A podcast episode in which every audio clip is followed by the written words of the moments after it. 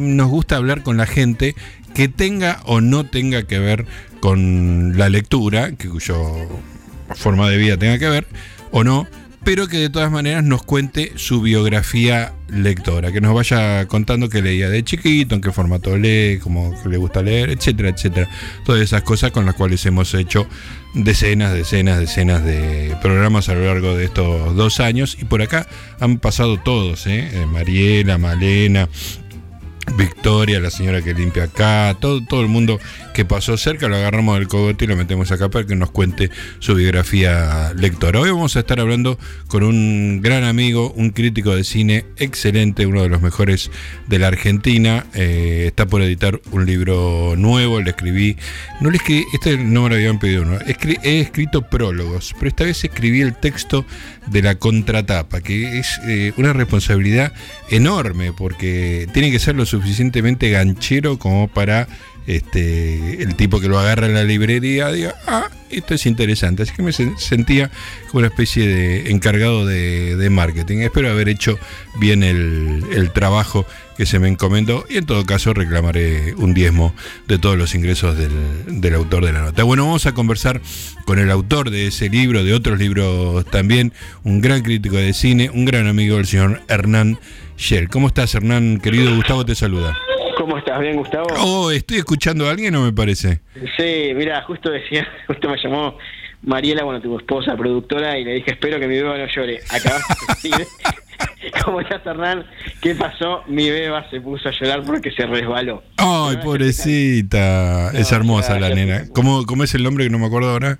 Cala, Cala. Cala, bueno, por eso no me acordaba, porque era, porque no era un nombre, no era no era Malena, era Cala. Sí, en este momento me está alcanzando un pañal. Ahora le da por agarrar objetos, que es la ah, misma tira. Bien. Si los alcanza, lo agarras y le decís gracias. Entonces ya se queda tranquila.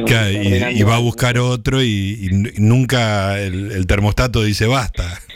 Exactamente, exactamente. Es como esa energía increíble. Encima, últimos meses está en la etapa de ambulatoria. Camina, camina, camina. Claro. El nivel de energía que tiene un bebé no, no se puede ni empezar a creer. Pero bueno. Es extraordinario. Yo me acuerdo siempre, me acuerdo de, de Francisco, mi hijo mayor, 28 años, ahora es montajista, editor de cine, está casado, va, casado, convive.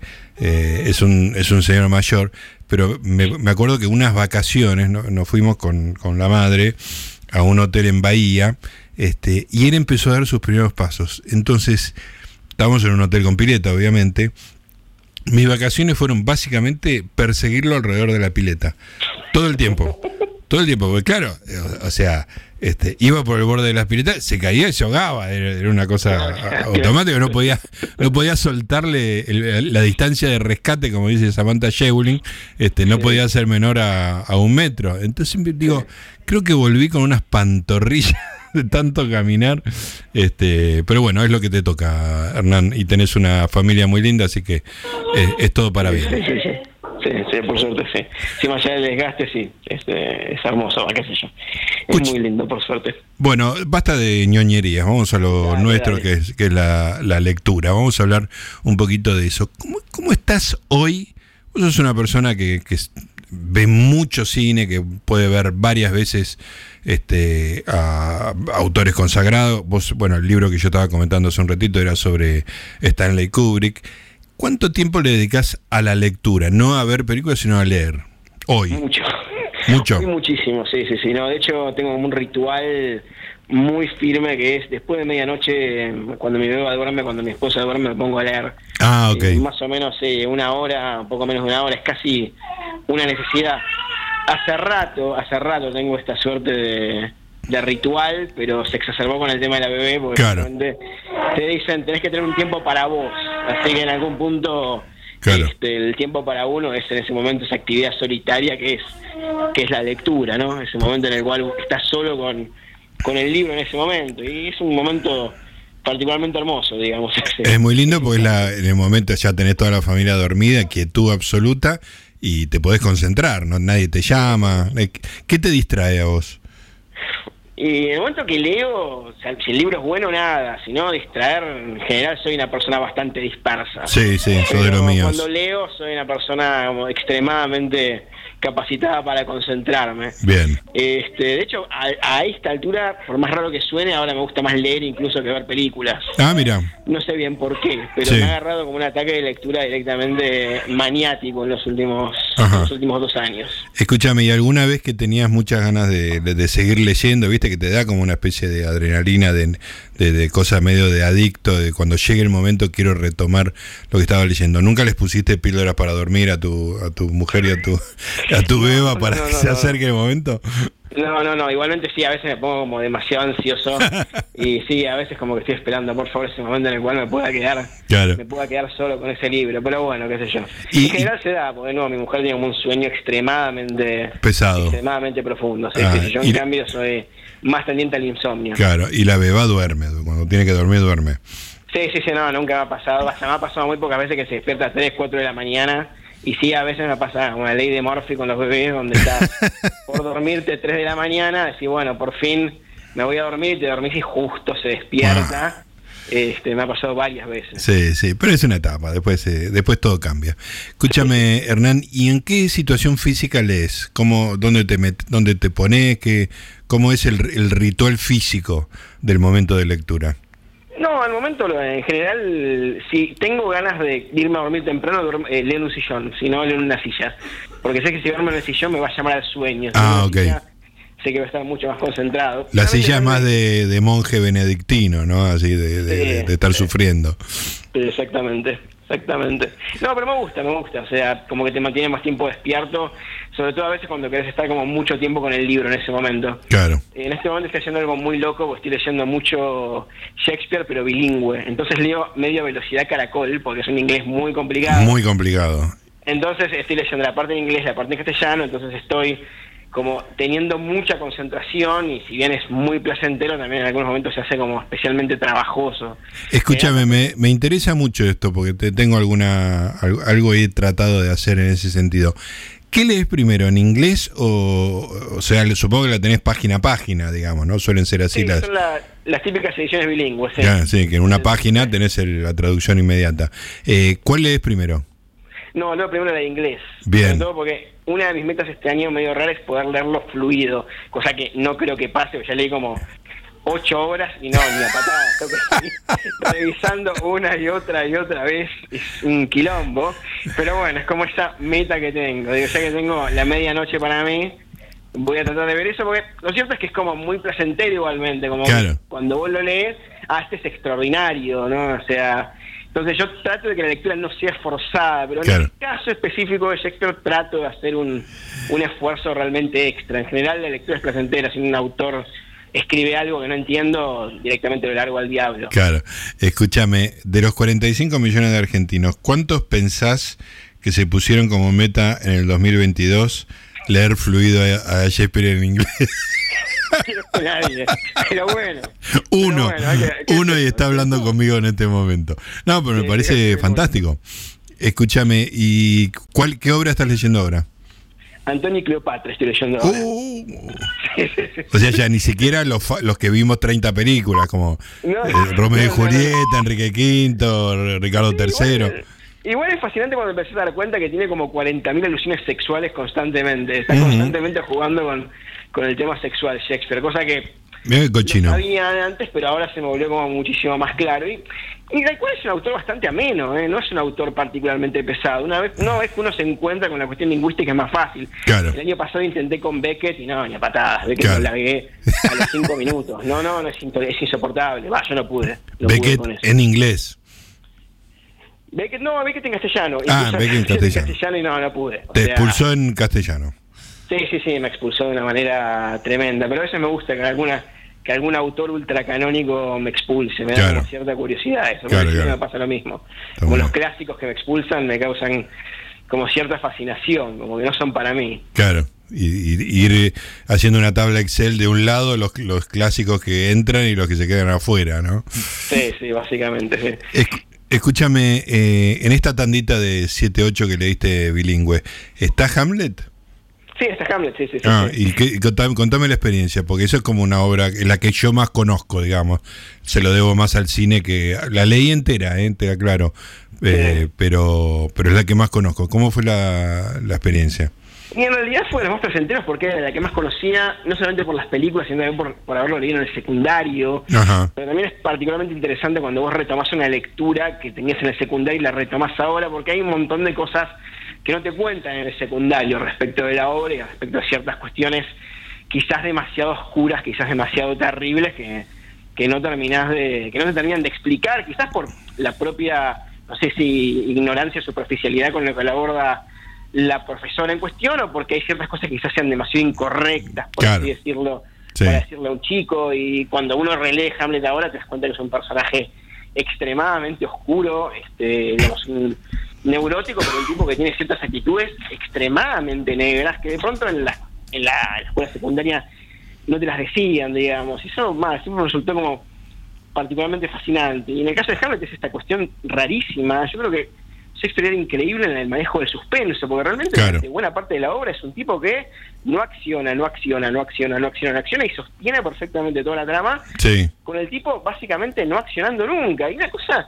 muy impresionante es que es el héroe y el tipo termina haciendo mierda todo. ese tipo que supuestamente era como el héroe, el protagonista, pero arrasa con todo el tipo. O sea, es un, es un como príncipe, es horrendo el tipo. Es algo que te llama mucho la atención.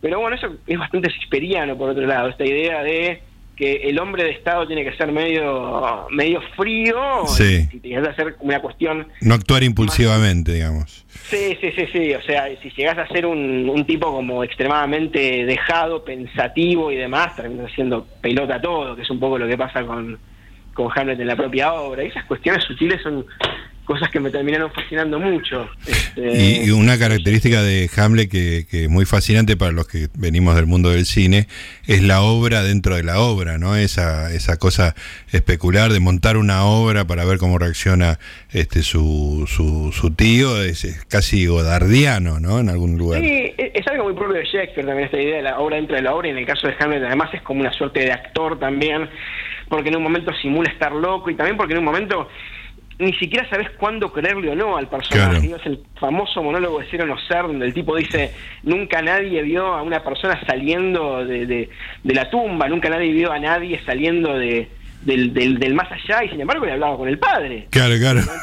O sea, ¿qué onda? O sea, es como que no sabes cuándo está diciendo la verdad, cuándo no, y eso es eh, particularmente increíble por parte del personaje, pero de nuevo son obras que cuando uno las lee, lo que llama la atención es que son tremendamente amenas, o sea, su modo son obras tremendamente entretenidas, ¿no? O sea, no era un escritor críptico ni nada que se le parezca. Quizás es por eso que me lo propuse leer fluido en inglés, porque una vez que uno logra leer fluido eso, son experiencias particularmente intensas. hay determinadas frases que se te quedan en la cabeza. Sí, sí, sí. Yo me acuerdo el rey Lear, la última la frase que dice el rey Lear cuando ve a su hija muerta, que ahora que tengo una hija, cada vez que la leo se me estruja todo. El tipo R dice ¿Cómo puede ser que un caballo, una rata vivan y mi hija no? Dice mucho más poética, ¿no? tremendo, tremendo. Que mi hija no tenga su aire, dice, ¿no? Como no puedo creer que las cosas sigan vivas después de que mi hija esté muerta. Lo leo ahora y... Sí, sí, sí, tiene una... cobra una dimensión tremenda. Sí, sí, sí. Tremenda.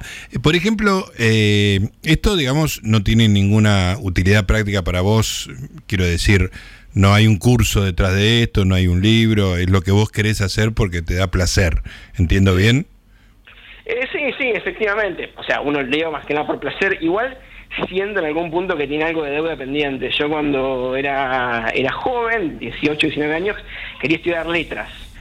Y finalmente, por miedo a morirme de hambre, digamos, terminé estudiando relaciones del trabajo, que es una de las. Que me conocen saben que es la peor decisión que pude haber tomado. O sea, absolutamente. En una oficina organizando. Sí, sí, sí, no, no, no, no, disparate total. Pero dije, bueno, voy a seguir esto para ganar plata. Y luego, por diferentes circunstancias, no terminé estudiando letras. Entonces es como que a veces si bien la lectura tiene que ser placentera para mí, a veces tiene como una cosa de, bueno, voy a aprender los clásicos, voy a leer los ah, tengo que formarme. Tengo que formarme, aunque sea para ver cómo sería la experiencia estudiar letras. Ahora ni a patadas por ir a la universidad. Entonces me eh, he transformado en mi propia escuela, digamos, ¿no? Claro. Está muy bien. Escúchame, Hernán, pero por ejemplo, ahora para el, para el libro de, de, Kubrick, vos tenés una gran capacidad analítica, vos le sacás el jugo a las películas mucho, además las ves mucho, sabes, tenés todas las referencias, pero ¿leíste para ese libro? Sí, sí, tremendamente. O sea, primero leí, bueno, obviamente la, la propia novela original de Lolita. Ajá. Este, es hermosa, es muy superior a la película. Es espectacular. Bueno, es una de las grandes novelas de la historia. Claro, es, imposible hacer algo mejor, pero ya de por sí la película no puede hacer algo que la novela hace y es que la novela está escrita como los dioses y te la narra el, el pedófilo. Sí, sí, sí, el, personaje. Y la gracia es que el pedófilo escribe increíble, entonces Sí, sí. quedas hipnotizado con, con la novela de un perverso. Eso obviamente en la película es imposible de hacer, Claro. digamos, no o sea, hacer ese equivalente. Después leí un libro extraordinario que son Los Despachos de Guerra, de Michael Hart. Ajá. Increíbles, que son eh, crónicas del tipo de Vietnam. Sí, sí, sí, muy famoso ese libro.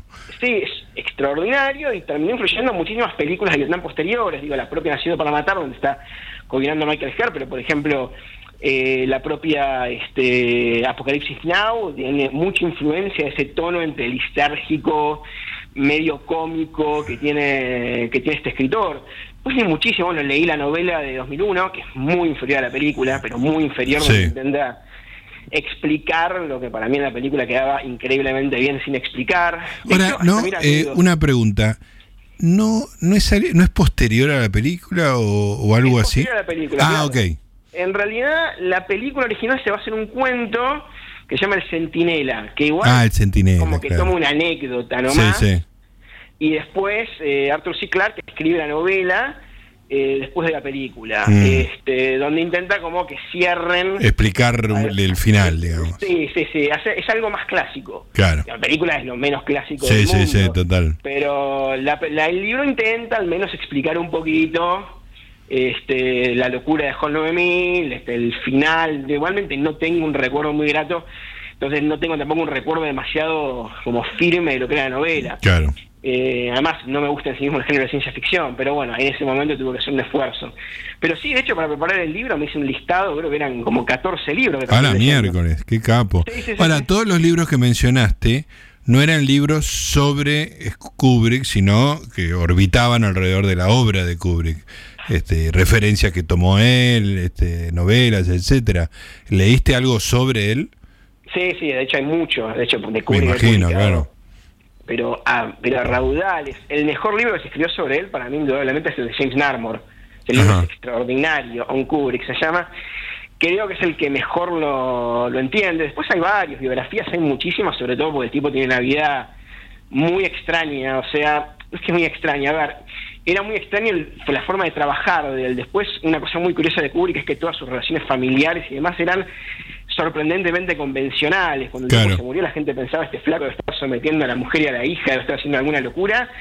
Y era un flaco de lo más normal. Creo que De- lo único normal que tuvo en su vida fue su vida familiar, el tipo. Después, De hecho, me, me sorprendió, no podría decirse el dato, porque no me lo acuerdo, pero que la hija aparecía una y otra vez con, con su legado, por decirlo de alguna manera, como que era una hija muy cercana a él.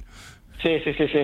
Sí, sí, tuvo una relación muy, muy cercana con, con la familia. En realidad también porque el tipo laburaba en la casa. Las, las películas las montaba en la casa. Claro. Entonces estaba todo el tiempo y tenía una comunicación muy firme con, con la familia. O sea, el tipo estaba ahí adentro, decían que estaba la sala de montaje lleno de gatos. Estaban los gatos. Entonces había como una cosa muy cercana con la familia. Este, muy distinto a lo que uno se imaginaría de, de alguien como él. ¿no? Sí, sí, un genio, un Jack Torrance, ¿no? Un tipo metido en un... Sí, sí, además. Aislado. Era medio psicopático hasta con los propios actores con los que trabajaba, Sí. porque a veces los trataba muy bien y luego les, les hacía algo terrible, los usaba. Entonces pensaban que esto iba a venir, no sé, en sus relaciones familiares también, y curiosamente no, este, todo lo contrario, pero bueno. En algún punto tengo la teoría de que él tenía como ídolo a Max Ophüls, el gran director alemán Sí. en Francia, Estados Unidos, y Max Ophüls aparentemente era igual. Ajá. Completamente distinto en cámara que fuera de cámara. El tipo salía de la cámara y era el tipo más amigable del mundo. Cuando estaba dirigiendo era la peor basura que te Claro. puedes imaginar, Max. Lo volvía Eh, loco. Sí. Qué buen dato. Bueno, ¿cuándo sale el libro? El libro sale teóricamente a fines de febrero. Ah, perfecto. Todo Falta poco. De, de la imprenta, sí, sí, sí. Así que, el bueno, otro día tengo- hablamos con, con José Luis, así que hablamos mucho del catálogo de, de A Sala Llena, que está realmente con cosas muy muy buenas para este año. Escúchame, Sí, sí. Hernán, ¿cómo, era, ¿cómo eras de niño? ¿Cuándo empezó tu, tu, tu apego a la lectura? Mira, mi primera lectura creo que empezó en la adolescencia y, digamos, soy medio de manual como empezó, porque fueron Cortázar, Kafka y Poe, que creo que son los tres autores de adolescencia constante. Sí, Cortázar no me animo a releerlo, porque le tengo mucho cariño, pero temo que es una basura cuando lo vuelva a leer. O sea, capaz es extraordinario. Los cuentos eh, siguen siendo los cuentos, ¿eh? Los, cuentos siguen funcionando, ¿no? Sí, sí, sí. Yo cada tanto leo algún cuento de Cortázar acá y, y nada, digo, uno ya tiene es como Kubrick, ya, ya sabés que es un autor, digamos, ¿no? Y le reconoces los, reconocer los yates, pero, pero están bien, son, son buenos cuentos, evidentemente.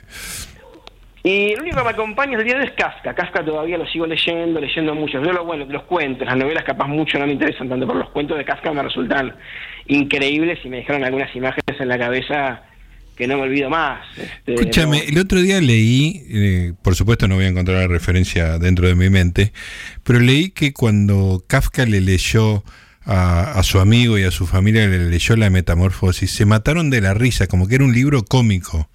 Este, él tenía un humor muy retorcido, ¿eh? Kafka, y, creo que a medida que más vas releyendo Kafka, más te das cuenta que hay un humor muy enfermizo en él, muy, muy enfermizo en él. No sé si tanto en la metamorfosis, que me resulta extremadamente deprimente. Sí, sí, que me parece raro, pero lo cuentan así. ¿viste? El, proceso tiene su humor, este no sé si tanto la condena, ahora estoy pensando, pero tiene como encuentros un humor como medio extraño, esos infiernos que él plantea, que son como infiernos burocráticos.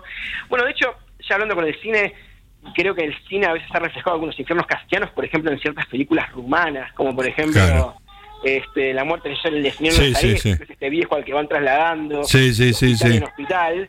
Absolutamente. Y justamente, y tiene como ese humor negrísimo, tremendo, en buena parte porque creo que también el propio concepto de un poder gris, yo me acuerdo la novela creo que el castillo donde el protagonista va a ver al flaco que supuestamente maneja todo y lo mira por una cerradura y es un viejo pelado que está lleno de archivos.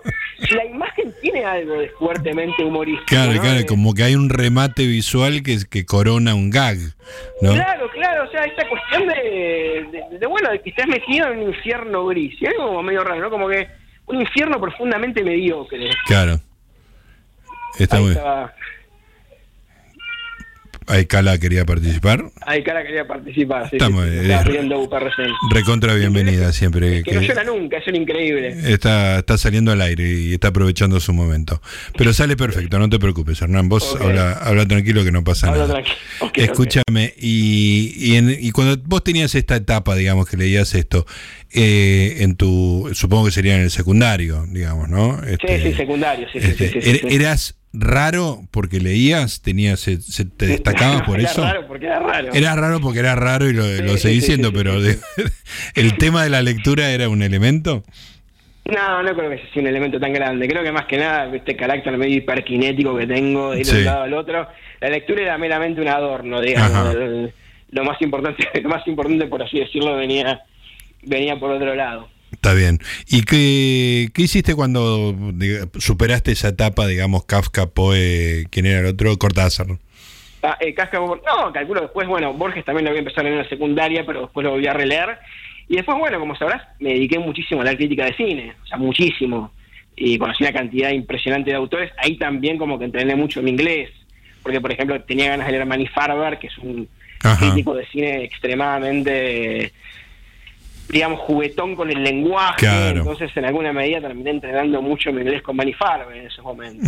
Eh, no hay no hay muchos críticos que sean tan tan fanáticos del lingüístico como él. Y que en inglés hay que aprovechar de alguna manera. Claro. Está muy bien. Escúchame, ¿qué, ¿qué haces con los libros cuando les subrayas? Sí, los subrayo, los hago pelota. Los haces Hago pelota de un modo. De hecho, subrayo a veces con virome. Ah. Los, hago mierda, los hago mierda. No sé, es como que necesito como que quede muy marcado lo que escribo. Que no sé bien por qué lo hago, porque después estoy releyendo algo que marqué y como escribo rápido no sé qué escribí, entonces no sé bien para que los marco enteros. Pero hay como cierta idea de dejarte el sello ahí. Eh, eh, sí, el, solo hecho de subrayarlo te genera algo, digamos, ¿no? Que como que le das el sello de importancia en tu mente, ¿no? Sí, exactamente, es como que lo haces tuyo en ese momento al libro. Tal cual. Este, pero bueno, qué sé yo, después cuando a veces lo releo no sé bien por qué señalé ese párrafo por sobre otro, pero qué sé yo, son cosas muy de tiempo presente. Claro. Escúchame, ¿qué, qué libros de cine te, te gustan más? ¿Cuáles son tus tu top five, por decir algo? De cine, ¿eh? a ver, el libro de, de Borwell de Osu me parece una cosa increíble. este, de Poetic Cinema Fossil creo que es el mejor libro que yo haya leído dedicado exclusivamente a un director. Por ser ultracanónico, obviamente que es el cine, lo adoro, pero creo que también lo adoro porque en algún punto estoy... Estás hablando de André Bazán. Sí, que es el cine de André Bazán, lo enseño muchas veces y tengo como muchos textos que directamente memoricé, o sea, párrafos que directamente memoricé. Y algo que a mí me encanta de Bazán es que el tipo a ver, ¿cómo decirlo? Le erró tantas veces en cuanto a gustos. O sea, para mí Bazán tiene un gusto horrible. Sí, sí, sí. Que, que, rescató cosas completamente intrascendentes, pero tenía ideas tan absolutamente brillantes. Sí. decía eso de Bazán. Decía, el tipo tiene los gustos más intrascendentes del mundo y las ideas más trascendentes que uno se puede imaginar. Totalmente. Entonces hay algo medio raro. En general también la crítica, le divido entre la crítica más... Hay una crítica, una rama más didáctica que es como que te explica un poco sus películas y una voz hiperpersonal, donde te explica un poco su mirada. Claro. Y va a ser es una mezcla de las dos cosas, porque es extremadamente personal en lo que dice, pero es tan claro en lo que quiere expresar y tiene una capacidad tan increíble de ser clarísimo en su en lo que en lo que quiere en lo que quiere decir digamos a veces con palabras muy complejas perdón eh, cosas cuestiones muy complejas se explica tan claro que siempre siempre me maravilló particularmente. Y, para, mí, para mí es brillante eso de que siempre se apoya en películas que hoy capaz que ni sabes qué son, porque son películas que no superaron la prueba del tiempo, digamos, ¿no? Sí, sí, sí, Este, pero, pero lo que vos lees eh, es extraordinario, ¿no? Sí, sí, sí, sí. Sí, además a veces es como que tiene variaciones de la misma idea, que lo repite en diferentes artículos, pero encuentra que esa variación sea interesante. Y creo que además es de los pocos críticos de cine, literalmente de cine. O sea, yo soy un crítico de películas en realidad, soy un tipo ah, de películas y cada una aislada. Este tipo cada película era la exploración del fenómeno cinematográfico. Sí, sí, sí. Bueno, por algo se llama que es el cine, ¿no? Claro, exactamente, exactamente, ¿no? Su, pregunta no iba a una película en particular, sino a la pregunta antológica central. Exactamente, y a veces lo tomaba con películas no intrascendentes o preguntándose por la relación entre el cine y el teatro, claro. preguntándose por la relación entre el cine y lo real, que era uno de sus... Sí, sí, los caballitos de batalla, claro. ¿Cómo, perdón? No, no, sí, que era uno de sus eh, elementos centrales. Sí, sí, sí, sí. Eh, o incluso un artículo que tiene que ver con Tati y la comedia, preguntándose cómo se filma la comedia y cómo es cómo debería ser el humor cinematográfico. Es una cosa muy, muy impresionante, digamos, la cantidad de ideas que podía llegar a tener el tipo. Este, después seguimos con el top Bueno, otro que me marcó muchísimo es del argentino Rodrigo Tarruela. Ah, qué grande. Jugar, jugar la luz y otra cosa. Ese libro también fue algo increíble, porque creo que es de los pocos tipos que cuando escribe sobre crítica de cine, te preguntás si estás leyendo crítica de cine o qué es exactamente lo que está leyendo. Sí, sí, sí. O sea, yo cuando, me enseñaron crítica de cine, que lo tuve a portafolio, me decía, bueno, la crítica de cine tiene que tener análisis, interpretación, evaluación, y vos lees a, a y capaz una crítica no tiene nada de eso. Nada, sí, sí, sí. Claro, te preguntás qué corno es eso. ¿eh? Sí. Me hace recordar a ciertos, hay ciertos poetas, bueno, dentro de la poesía moderna, que vos lees lo que escriben esos poetas y decís, pero esto es poesía. Claro. Y con respecto a Tarruella te pasa lo mismo. Absolutamente.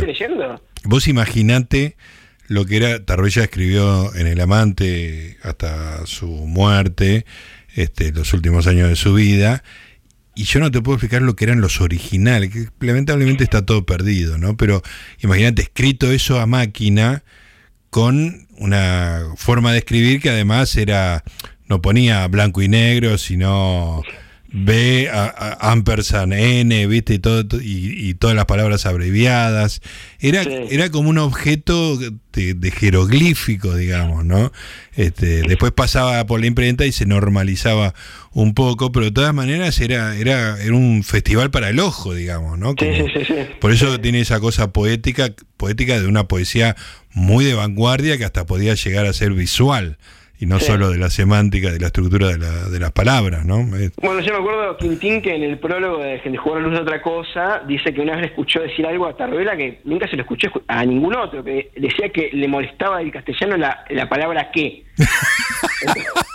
es una locura, o sea, como que te joda la palabra que. Sí, sí, es extraordinario. Algunas críticas de él no tienen la palabra que prácticamente, son como sumatorias de cosas, pero ese tipo de cabeza que va por un lado completamente distinto. Totalmente distinto. Que nadie observa. Sí, nadie sí. A pensar siquiera, ¿no? Digo, ¿qué, qué chota la palabra qué. Vamos a tratar de hacer textos que no le incluyan, ¿no? Extraordinario. Era, era, yo que lo conocí, era imposible imitarlo o ser discípulo de él. Lo único que podías aprender era la libertad. Digamos, ¿no? O sea, o sea eh, me, cago en la letra, en la palabra que, digamos, ¿no? Pero cualquier intento de, de esas enumeraciones salvajes que hacía era, es, eh, es absurdo. Solo él podía hacerlo de una manera que, que fuera iluminador después, ¿no? Sí, sí, sí, sí, sí, sí. siempre me llamó la atención que lo descubrió Fareta, que es pero extremadamente distinto sí, claro. a lo que hacía Tarruela, pero extremadamente distinto. entre esas cosas, entre que Fareta genera una escuela, genera seguidores. Totalmente. Es, imposible hasta de imitar a Tarruela. Sí, sí. es como, es como sí, sí, Tarruela es el anti el anti líder, digamos, ¿no? es el tipo que elige estar solo siempre, digamos, ¿no? Qué impresionante, qué buen recuerdo, Hernán. Eh, ¿Qué nombraste? Tarruela, eh, Osu de Orwell, Borwell. Borwell. Eh, em, pues el gusto por la belleza de Romer es otro libro que a mí me Ah, muy lindo, sí, tiene cosas divinas. Hermoso, hermoso. Tengo que poner un quinto en este momento, así libro de cine. Es arbitrario todo esto, sabes perfectamente. Sabes perfectamente que es arbitrario. nadie te va a mandar una carta de documento por... No, no, ya sé, ya sé, ya sé. bueno, el propio Espacio Negativo de Manny Farber es otro libro que en ese momento... Ah, a Farber no lo leí nunca. Ah, es increíble, es increíble. Este, ese es el, vamos, de nuevo, con toda la forma de escritura que tenía el tipo. Ese es otro que de nuevo una vez le preguntaron de qué era la crítica y él dijo la crítica es sobre el lenguaje, si hay algo que no se le mm. puede ocurrir a nadie. Y nada, creo que justamente por eso también se había obsesionado tanto con calificar determinadas películas con determinados tipos de nombres extravagantes. Entonces, a determinado tipo de películas decía películas arte termita y las que no les gustaba les parecían muy pesadas, les decía películas elefante. Elefante. ¿no? Esta cuestión, no, esta cuestión como, bueno, voy a denominar qué es lo que, la, manera en la que quiero apropiarme de las películas. Claro. En algún punto, Mary Farber generó una escuela, eh, pero es una escuela que también lo malinterpretó, porque muchos, muchos que tratan de imitar a Farber, ¿qué es lo que agarran? Los gustos del tipo. Entonces dicen, bueno, vamos a recriminarle algo al cine pesado y pomposo, porque no le gustaba Farber, y vamos a exaltar ciertas películas de clase B, ciertas películas más lúdicas que eran las que les gustaba Farber. Y en realidad me parece que lo de Farber, más que los gustos, era la forma en la que el tipo escribía, o sea, esa libertad que el tipo tenía, ¿no? Claro, mucho más complicado de copiar. Eh, Hernán, saliendo un rato del cine, ya queda poco, me parece que se durmió Cala, ¿no? ¿O, qué pasó con Cala? Está todavía llorando un poquito. Ah, pero, no se la escucha nada, pobre, ya la estaba, la estaba extrañando. bueno, dame cinco minutitos más y ya te, entrego a tus roles de, padre. Em, saliendo del cine, ¿cómo te llevas con, con la literatura nacional? Más allá de los grandes nombres, ya me hablaste de Borges y de Cortázar, ¿cómo te llevas con la literatura nacional en general? No, la verdad que no leo casi nada. Casi en algún nada. momento tuve como, como cierta fiebre con Juan José Sar y con los cuentos, porque las novelas nunca las pude, nunca las pude agarrar. Este, pero no, no, la verdad que no, no, soy muy, muy seguidor de literatura nacional. Será también porque tengo Primero tengo como cierto amor por los clásicos, también cierto amor por libros de historia. Eh, ah. Tengo una afición muy aburrida que es la Edad Media, por ejemplo. Ah, no sabía eso de vos. tengo muchos libros de Edad Media. Ah, mira. Sí, sí. Eh, Edad Media y Segunda Guerra también. De hecho, uno de los ah. libros que más veces leí en mi vida es el Hitler de Kershaw. Los dos ah, es extraordinaria esa biografía. Los, leí tres veces. ¿En serio? Sí, sí, sí, me hacen adictivos. los Hitler de Kershaw. Y después sí, la Edad Media siempre me fascinó particularmente, pues como un mundo completamente aparte, así que tengo como cierta... ¿Y qué te fascina de ese mundo? A ver. ¿Cómo? ¿Qué te fascina de ese mundo? En principio que hay muchos prejuicios respecto a ese mundo, eh, que luego vos cuando vas corroborando ciertas cuestiones o, viendo ciertas cuestiones históricas, te das cuenta, por ejemplo, de lo que fue el lugar de la mujer, que no fue tan represivo como se puede creer, eh, ciertas cuestiones que se atribuyen a la Edad Media en realidad son de la modernidad, pero también es como que estás viendo otro mundo con otros con otros códigos morales completamente distintos. Eh, y, raro, porque al mismo tiempo hay ciertas cuestiones que están en la Edad Media que, digamos, tienen ecos hasta el día de hoy. Entonces me sigue fascinando mucho eso. Yo me acuerdo que el primer libro que, que, me enganchó con la Edad Media, es uno que se llama Para acabar con la Edad Media, que justamente desnuda una serie de prejuicios. Ah, qué divertido. La invención de la Edad Media, que directamente sostiene que la Edad Media no existe. En realidad, una, en realidad dice que sostiene que en realidad es todo un capricho historiográfico y que en verdad es un periodo que, que, ridículamente se le puede llamar así. Claro. O que hay un montón de prejuicios y que además no existe como tal cosa. Es un libro fascinante ese. Este, si tengo que recomendarlos para empezar a leer con la Edad Media, empezaría empezaría con eso específicamente. Me, interesa mucho. Escúchame, ¿leíste Los demonios de Ludun de Huxley? No, no leí. ah, porque es, fundamental para la Edad Media, digamos, ¿no? no yo soy muy malo en, términos históricos, pero bueno, es el libro sobre que más o menos se basó la delirante película de Ken Russell, este, pero es un libro extraordinario, no, nunca, nunca lo leí, nunca lo leí. Eso es un, pendiente que tengo. Sí, Huxley es un, un, grande, te lo, te lo recomiendo porque ya, te, ya que tenés la puerta abierta de una cosa tan, tan este, astringente como la Edad Media, por ahí te, te interesa especialmente, o por ahí te resulta una pavada, qué sé yo. Vamos a ver. En fin, bueno, querido Hernán, te, entrego a tus tareas de padre con, con Cala, mandale un beso a la niña, a tu mujer, este, y bueno, espero tener noticias tuyas a fines de febrero cuando salga el libro. Bueno, bueno, sí, encantado, encantado. Sí, además para escribirte la contratapa, muchas gracias, así que... Vamos a ver cómo, la, cómo, cómo repercute en el mercado mi contratapa. Esperemos, esperemos que bien, esperemos que bien.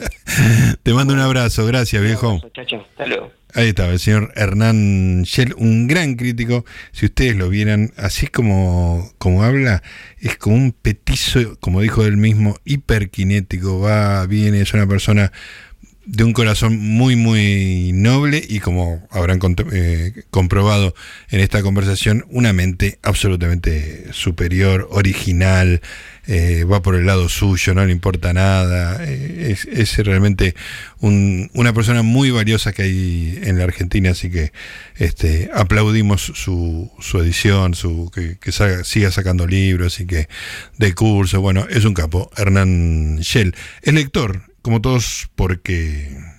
Todos. Todos somos lectores.